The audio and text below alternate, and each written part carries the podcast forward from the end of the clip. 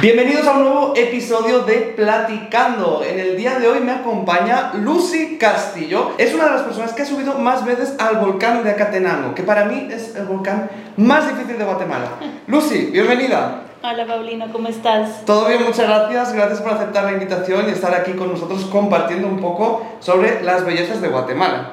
Así mero es. El volcán Acatenango es una de ellas, es muy bonito y pues vamos a platicar acerca de cuántas veces se ha subido, eh, cómo subirlo, las principales eh, como tips para subirlo y pues vamos a platicar sobre eso. Qué buenísimo, de verdad que me alegra mucho hablar de, de, esto porque es parte del encanto y de las maravillas turísticas también y naturales de Guatemala. Yo mm, no sé si sabes o no que yo lo subí una vez y como decía, para mí fue todo un reto porque subí sin entrenar ni nada. Una experiencia muy bonita que recomiendo a todo el mundo. Para empezar, me gustaría preguntarte de dónde surgió tu afición por el trekking. Ok, vamos a comenzar por el principio. Por el principio, exacto.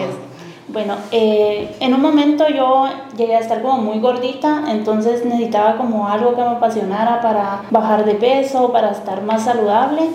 Me metí a un gimnasio y pues no, no fue la mejor experiencia del mundo, ¿verdad? Luego eh, comencé corriendo carreras de asfalto, de ahí comencé con una de trail que de una vez me tiré y fui a El Salvador y obtuve un tercer lugar en esa carrera. Entonces de ahí comencé a interesarme por los volcanes. Mi primera vez en un volcán fue en el 2016 y fue el volcán Acatenango. O sea, la primera vez que subes un volcán fue el, para, o sea, ese que es muy difícil, ¿verdad? Sí, fue, fue mi primer volcán y pues orgullosísima ahí de haberlo conocido y haberlo subido. Este, esa vez también no me fue como del todo bien porque era mi primera vez, no tenía experiencia en los volcanes, estaba como muy nerviosa, comenzamos a subirlo de madrugada.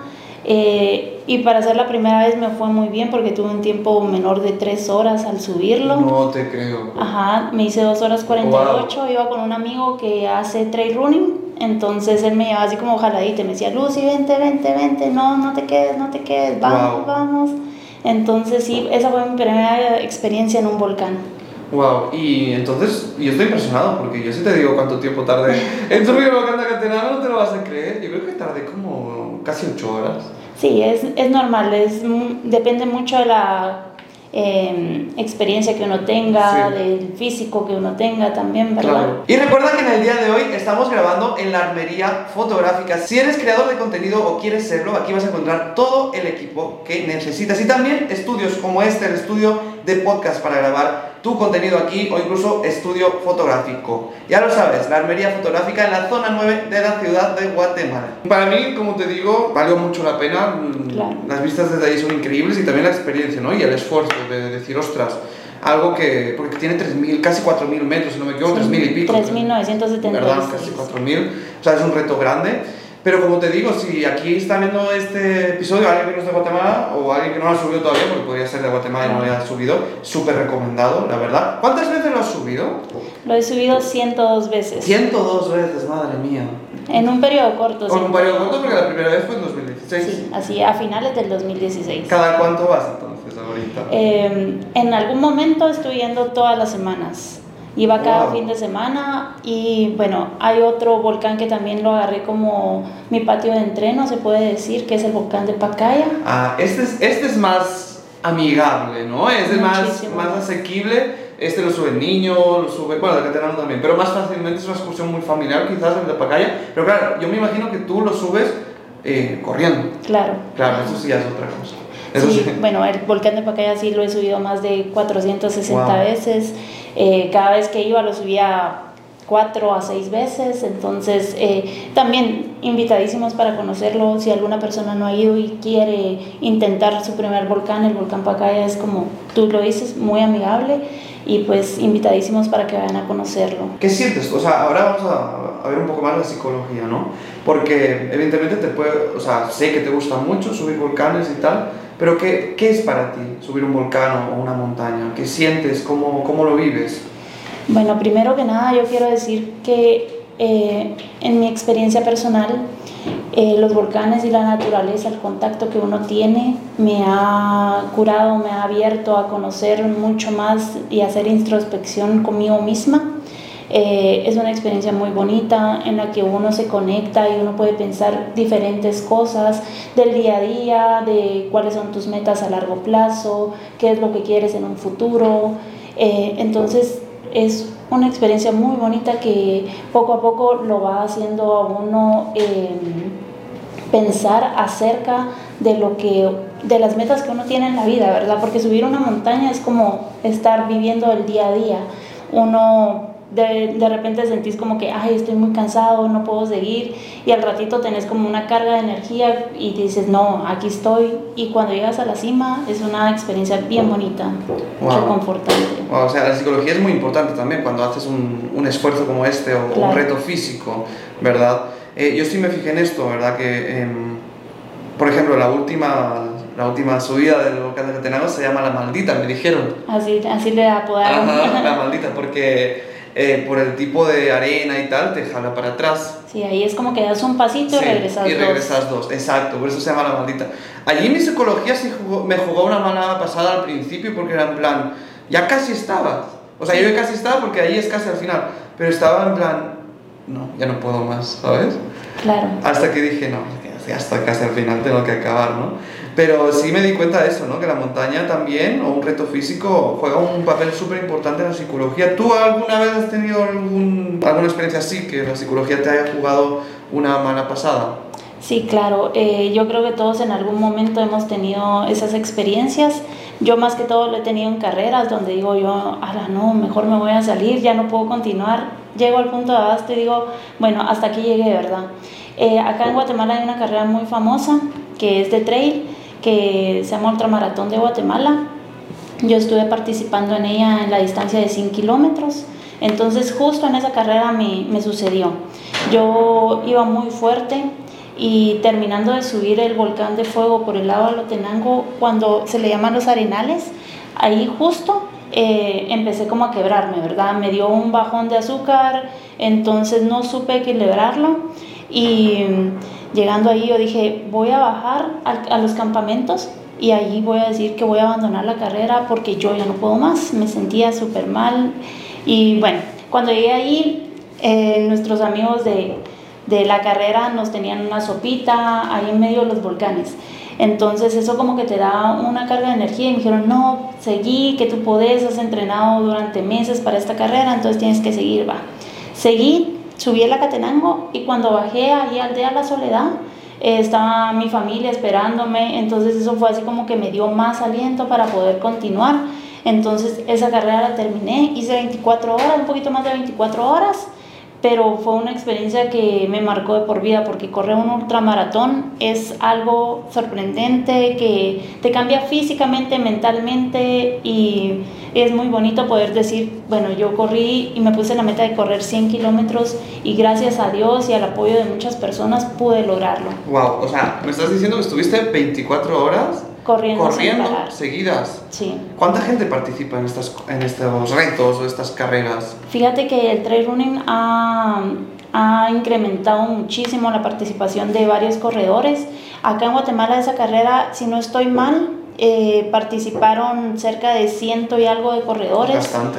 Sí, eh, no muchas personas terminan la carrera, ¿verdad? Por lo mismo, porque es una carrera muy, muy exigente, tiene más de 6.000 metros de desnivel positivo, que, que es bastante, ¿verdad?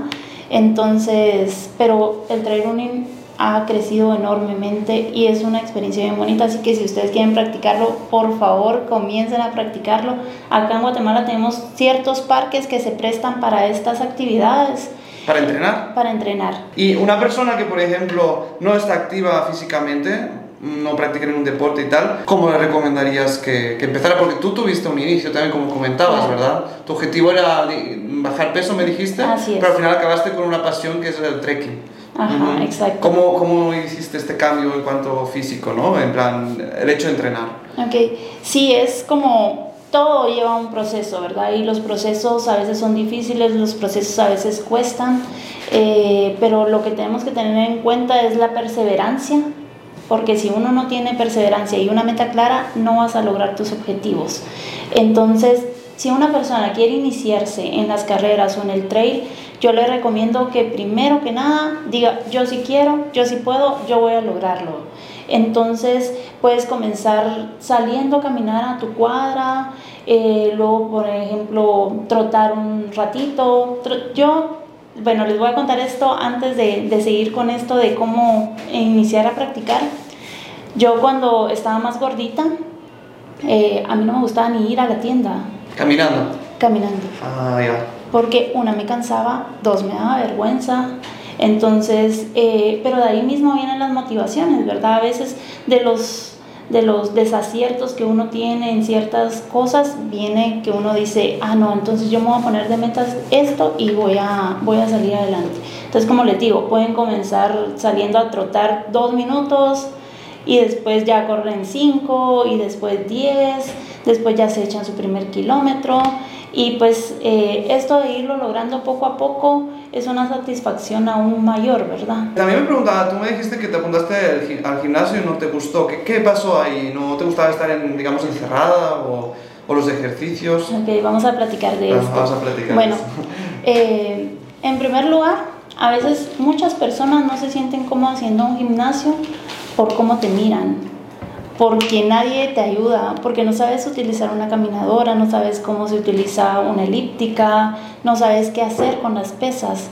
Entonces, bueno, pero para, para esas personas yo les digo, eh, sí, la primera vez puede ser incómodo, pero poco a poco uno va aprendiendo y a todas las demás personas yo las incentivo para que no hagan ese tipo de, de miradas ofensivas o de que se te queden viendo y digas, ay, no, esa persona no sabe hacer ejercicio, ¿verdad? porque está agarrando la pesa así? No, más bien ustedes pueden ayudar a acercarse a la persona y decirle, mira, tal vez te puedes lesionar, ¿por qué no intentas de esta otra manera, verdad? Y así poco a poco ir ayudando a las personas y las incentivas y eso da una satisfacción personal también. Esa fue como el por qué no me gustaba el gimnasio al principio. ¿Y en fecha de hoy si vas? Ya voy al gimnasio, ah, ya, ya me incluso ayudo a las personas, por eso lo recomiendo, porque después las personas quedan agradecidas con uno porque dicen, no, ella sí me está ayudando, me está apoyando, se sienten más cómoda siguiendo, ¿verdad? Sí. ¿Tú actualmente a nivel profesional te dedicas a, por ejemplo, a algo de, del deporte o así?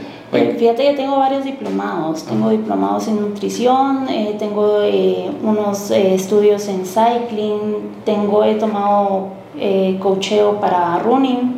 Entonces, eh, pero profesionalmente no me dedico a eso, profesionalmente me dedico a, a eventos. Ah, organizas eventos. Exactamente. Ah, como por ejemplo bodas o cosas corporativas, eventos corporativos. Así Ah, en la empresa en la que trabajo hay equipo, entonces tienen pantallas, tarimas, ah, buenísimo, buenísimo. Entonces todo el tema del deporte es más una pasión, un hobby, ¿no? Es una eh, actualmente. actualmente. ¿Y dónde sacas tiempo para ir cada semana al volcán de Catenango, Lucy? pues sí, bueno, para comenzar eh, entrenaba muy, muy, muy, muy temprano. Yo me levantaba a las 4 de la mañana, a las 4 y cuarto ya estaba corriendo en mi colonia y los fines de semana eh, iba de madrugada al volcán. Una vez que llegué como muy temprano y lo subí, era de noche todavía, de madrugada dije yo, no, no, aquí me quedo y me da hipotermia, ¿verdad? Entonces bajé y lo volví a subir en el mismo día. ¿En serio? ¿En serio? Ajá. ¿Cómo se ve de noche el volcán? ¿Se ve las erupciones o no? Sí, claro, se ve increíble. El volcán de fuego, que es el que está enfrente de la Catenango, eh, es muy, muy activo, ¿verdad? Entonces es una experiencia que vale la pena Vale la pena las 8 horas de caminata para subirlo. las 8 horas para los que no están tan entrenados, ¿no? ¿Qué sentiste la primera vez que subiste ahí, viste el volcán ahí de, de, fuego en erupción, el volcán de agua ahí de fondo, con las nubes? Ustedes no me lo van a creer, pero yo sentí que llegué a otro planeta. ¿En serio? O sea, yo vi el plato del volcán Acatenango, yo, esto es otro planeta, yo nunca había experimentado algo así y fue, fue increíble, lloré la primera vez, lloré la primera mí, También me pasó. Y también lloré cuando subí las 100 veces. ¿Sí? También, lloré. Porque era un número significativo Muy para significativo, ti. ajá. Hostia, Me tardé varios meses en llegar a los 100 porque ya llevaba 99 y yo, ay, esta semana sí voy. Y lo iba posponiendo, lo pospuse durante un par de meses hasta que se me dio. El número 100. Muy bien, felicidades. Es un, es un, montón, de hecho, tanto para el Pacaya como para, para el volcán de Acatenango. ¿Tú crees que eres la persona que ha subido más veces?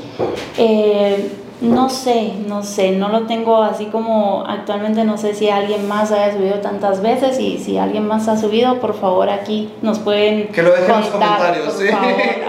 sí, pero que conozcas tú. Que conozca yo no. ¿No? el señor que hizo la ruta de Acatenango eh, lamentablemente falleció a- a- no hace mucho tiempo. Ostras. Pero él sí, él dice que él subía a diario, entonces me imagino que, que las personas, tal vez los guías de ahí, las personas Claro.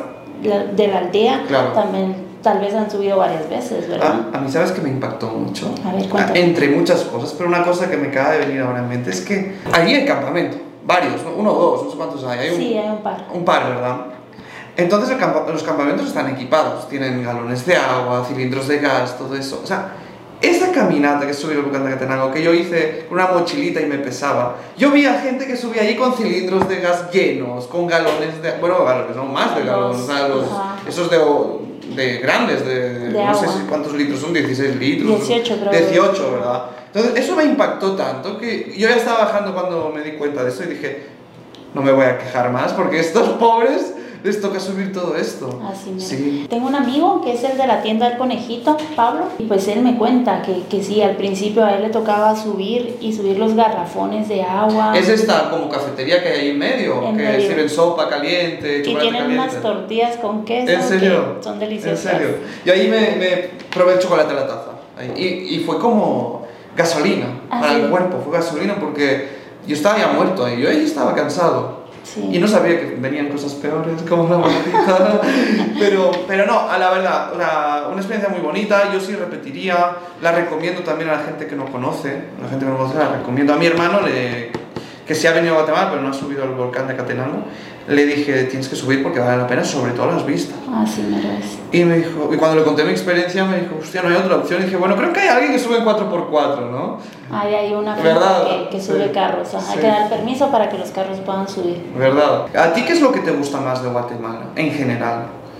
Ah, vamos a decir que los volcanes. Los volcanes. vamos a decir sí. que los volcanes, ¿Y me tu, encanta. ¿Tu favorito? Me gusta mucho fuego. El volcán de fuego. ¿Lo has gusta- subido? Lo he subido varias veces, yo creo que más de unas como 30 veces. 30 veces. ¿Es más difícil o menos difícil que acá? es, es más difícil. ¿Por Es qué? más difícil. ¿Por qué? Hay dos subidas. Se puede subir del lado de la Catenango Sí. y se puede subir el lado de Alotenango. Ajá.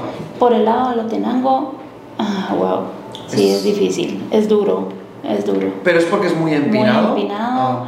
Hay partes donde te tienes que agarrar de las raíces de los árboles como para poder subir. ¿En serio? Pero ¿saben cuál es más difícil? ¿Cuál? El volcán de Atitlán. ¿El de Atitlán? ¿Más difícil que Acatenango? Sí. ¿Por Tiene qué? una subida como de 3 kilómetros que literalmente te vas agarrando de las raíces y tienes que subir y subir y subir y subir. ¿En serio? Sí. O sea, allí sí es escalar en- con todo el significado de la palabra. Ahí sí, casi que te pones de rodillas, así como tipo ¿En serio? gateo. ¿En sí. serio? Hay, un, hay una parte que es muy, muy complicada. ¿El Tajumulco lo has subido? Sí. Porque el Tajumulco es el más alto de, de Guatemala y creo que de Centroamérica también. Pero Ah, sí. más difícil todavía dirías que es el de Atitlán. En mi experiencia Sí. creo que sí. Ah, sí. bueno, está bien saberlo. Yo casi voy a Atitlán y al final no pude porque estaba ocupado y digo, ahora, ahora digo, bueno, mejor porque me tengo que entrenar, porque me tengo que entrenar, no por nada, porque No, me tengo sí, que entrenar. igual yo le recomiendo a todas las personas que van por primera vez a la Catenango que sí salgan a caminar, que se echen una su trotadita así por lo menos de media hora. Día sí, día no, sí. ¿Perdón? Día sí, día no, o cada día, o como. Bueno, todos los días deberíamos de hacer por lo menos media hora de ejercicio, ¿verdad? Para mantenernos saludables. Y mm, que salgan a trotar, puede ser un día sí, un día no. Generalmente el ejercicio a las 24 horas, uno ya está como recuperado, ¿verdad? Entonces sí, debería de ser por lo menos una media hora todos los días. Todos los días de trotar, de cardio. Sí. Ah, ¿qué Aparte de esto, ¿qué más le recomendarías a una persona que quiere pasarse la vida saludable, digamos? Eh, bueno, la alimentación es básica para, para poder estar uno bien, ¿verdad? Eh, obviamente uno también tiene sus antojitos, Claro. no, no hay que prohibírselos. Como chocolatito así. Exactamente, no hay que prohibirse ningún alimento. Yo creo que no hay alimento malo, eh, exceptuando ciertas cositas, pero no hay alimento malo, uno tiene que tener un balance, que la mayoría de tiempo sea comida sana y de vez en cuando uno sí se puede dar sus gustitos. Vale, vale, vale. Comida sana sería, digamos, vegetales. Sí, que eh, coman prote- una buena legumbres, proteína. eh, ¿Huevo, pollo? Sí, claro. Eh, también eh, pescado, es muy saludable el pescado. eh, una buena porción de vegetales, frutas, que incluyan todos los colores de nuestra dieta para así poder absorber de todas las vitaminas que necesitamos día a día. ¿Tú crees que la nutrición y la educación física debería estar sí o sí en la educación de los niños? Claro que sí, principalmente deberíamos de enseñarles cómo alimentarse, ¿verdad? primero una y después la actividad física porque es parte del desarrollo motriz desde que somos pequeñitos. También está demostrado pues, que la actividad eh, física eh, va muy bien para el cuerpo, pero también para la mente. Claro. ¿no? O sea, uno cuando ha acabado de hacer ejercicio se siente bien. Sí, se siente muy bien. Se te, se te disparan. ¿verdad? Y eso también, eh, pienso yo, opino que una buena educación en general, esto, ¿no? que los niños estén conscientes conscientes de ello, puede servir mucho porque a veces vemos a muchos niños con ansiedad o, incluso ciertos trastornos. que a lo mejor se pueden controlar más o incluso evitar. Eh, sobre todo la ansiedad, con, con, un buen ejercicio, ¿no? Y, y, yo mismo, mirad, yo estoy seguro que en algún momento de la vida lo he escuchado, pero a mí lo tenía bien olvidado de que cada día hay que hacer deporte ejercicio. Yo lo tenía olvidado, o sea, estoy seguro que en algún momento alguien me lo ha dicho, ¿no? Pero sí es cierto que en el día a día de uno, en trabajo, compromisos, tal, es muy fácil olvidarse de esto. Claro. Y no hacerlo, ¿verdad? Entonces, me ha sorprendido mucho por tu parte que tú digas que para poder lograr estos objetivos tuyos personales, a veces te has levantado a las cuatro y pico de la madrugada. ¿verdad? Eso tiene mucho mérito, porque eso tienes que tener, como decías, los objetivos y las prioridades muy claras porque no todo el mundo se va a levantar a las 4 de la madrugada para ir a trotar. Exacto. Pero sí, si tienes que tener claro qué es lo que tú quieres lograr y por ejemplo yo en ese tiempo que me estuve levantando, incluso lo estoy empezando a hacer de nuevo, levantarme a las 5 para salir a, a correr eh, tenés que tener muy claro qué es lo que, lo que querés, ¿verdad? Entonces yo en ese momento estaba entrenando para las carreras, ahorita estoy regresando de nuevo a, a competir, ¿verdad? Entonces sí tienes que tener claro, si tienes esa meta y tú quieres llegar a, a un buen lugar, ¿verdad? Entonces tenés que entrenar sí o sí. Vale. ¿Te gustaría a ti dedicarte profesionalmente al trekking? Que dijeras, ¿Puedo dedicarme al 100% a esto, ganarme la vida? ¿Te gustaría? ¿O siempre lo has visto como algo secundario en cuanto a, a esto? Bueno, te cuento. Eh, he llevado algunas personas como turismo interno al, a Catenango. Eh, hay otro lugar que me gusta mucho, que está ahí en Atitlán y es el Rostro Maya. Entonces eh, es un lugar muy bonito, he llevado a varias personas. te digo, como turismo, las personas se quedan impresionadas, ¿verdad? He tenido como turistas extranjeros que la primera vez que los lleva se quedan súper agradecidos. Eso sí, tengo mucha paciencia para poder llevarlos, ¿verdad? Porque yo sé que no es fácil, que es duro ponerte un reto de esos, así que primero Dios, tal vez esto se vaya dando más, vaya creciendo y pueda dedicarme un poquito más a, la pasión que tengo. Qué bueno, yo he visto, y la gente que te sigue también, que estás potenciando bastante tus redes sociales, sobre todo Instagram, y, y mostrando tus experiencias en, en los volcanes, sobre todo, ¿verdad? También cuando viajas, porque ahora vienes de Colombia y todo. Sí, claro. Pero, pero sí estás como que dándote a conocer también tu, tu trabajo en cuanto a esto por Instagram. ¿Cómo lo has vivido esto? ¿Cómo empezaste? Bueno, eh, sí, bueno, a mí generalmente me gusta disfrutar del día a día, de los momentos, porque creo que es como lo más importante, porque uno no sabe si el día de mañana le vaya a pasar algo. Entonces, bueno, Instagram comenzó como una pasión por mostrar fotos, ¿verdad? Porque me gusta mucho eh, mostrar las experiencias que uno va teniendo. Y pues ahí poco a poco la gente me ha aceptado, hemos ido creciendo, ya somos eh, bastantes en, en, la página, ¿verdad? Entonces ahí los invito para que me sigan. ¿Cómo apareces en Instagram? Como Lucy Castillo GT. Lucy Castillo GT, lo vamos a poner aquí en el título. y recuerda que en el día de hoy estamos grabando en la armería fotográfica. Si eres creador de contenido o quieres serlo, aquí vas a encontrar todo el equipo que necesitas y también estudios como este, el estudio de podcast para grabar tu contenido aquí o incluso estudio fotográfico. Ya lo sabes, la armería fotográfica en la zona 9 de la ciudad de Guatemala. Y aquí no sé si te has fijado, no sé que tenemos aquí una bebida que se llama India Quiche. Es de aquí de Guatemala, ¿la conocías? sí, sí, la conozco. Es una gaseosa de tamarindo. También su bebida más habitual es crema soda, se llama. ¿La has probado alguna vez? La he probado, sí, sí, la he probado. ¿Te gusta? Sí, está muy buena. Para llevarte a lo mejor para subir el volcán, ¿no? Ah, pues sí, hay, que, hay que probarla. un, un rush. Sí, porque incluso eso es importante, se me había olvidado mencionarlo, pero siempre hay que llevar ahí de resguardo un poquito de azúcar por cualquier cosa. Sí, sí por si se te baja. Por si te baja el azúcar o te sientes mal, te la tomas y ya. Muy bien, eh, Lucy, pues dejamos el episodio aquí. Eh, no sé si quisieras decir algo como para despedirte, algún consejo o algún llamado a la gente que nos está viendo. Sí, claro. Bueno, eh, yo quiero decirles que no importa la edad que ustedes tengan, no importa si en algún momento han practicado o no ejercicio, ningún día es malo para comenzar. Entonces, si tú necesitas comenzar hoy o si quieres comenzar hoy, hazlo y solo ponte de meta lo que tú quieres hacer.